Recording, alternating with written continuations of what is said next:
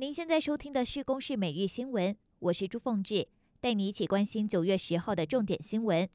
先来关心，进入秋天，正是虎头蜂繁殖期，性情凶猛，会攻击人，严重还可能会有生命危险。过去民众都请消防局来清除蜂巢，但从一百零七年开始，中央要求除蜂捕蛇业务要交由农委会补助经费，由各县市来执行。不过明年农委会不再补助这项经费，台东县府表示，可能只好请志工来做。不过目前还是先协调消防局为民除风。真的不行的话，我们也会来跟我们可能县里面的一些呃，包括职工啊、义工等等的这些来合作吼。嘉利科技公司除了涉嫌将中国制的口罩混入实名制贩售，现在也爆出为了要赶工，员工超时加班。昨天新北市劳检处从打卡记录发现，有外籍义工单月加班就高达了一百个小时，整整一个月都没有休假，所以将依劳基法对公司开罚。来听新北市劳检处的说明。违法的情况包含就是劳工单月加班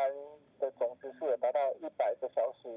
还有劳工整个月没有都在上班没有休假的违法情况。有些部分的因素是跟国家的需求会有一些关系的。国发会公布前瞻二点零基础建设预算规划，其中轨道建设预算腰斩，从四千多亿砍到只剩不到两千亿。外界质疑轨道政策大转弯，行政院长苏贞昌强调。行政院核定的建设一毛钱都不会少，交通部长林佳龙则是表示，是预算编列的调整。轨道交通建设啊的这个计划跟预算呃并没有改变，过去四年呃已经列入到前瞻计划的轨道建设都会持续，新增的部分好有一些就会放在年度的公共建设预算来编列，预算啊编列的一个啊调整。而台湾被许多国际组织挡在门外。不过，由于防疫有成受到国际瞩目，昨天台湾和美国、日本以及瓜地马拉共同举办 GCTF 全球合作暨训练架构武汉肺炎科技防疫线上研讨会，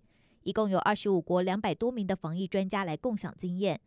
而国际最新消息来关心，希腊最大的难民营九号、十号一连发生了两场大火，整座营区几乎全被烧毁，上万人连夜撤离，许多正在寻求庇护的难民无处可去，只好把马路当家。所幸没有传出人员伤亡，而希腊总理宣布全岛进入紧急状态。欧盟已经优先安置未成年难民到本岛。以上由公视新闻制作，谢谢您的收听。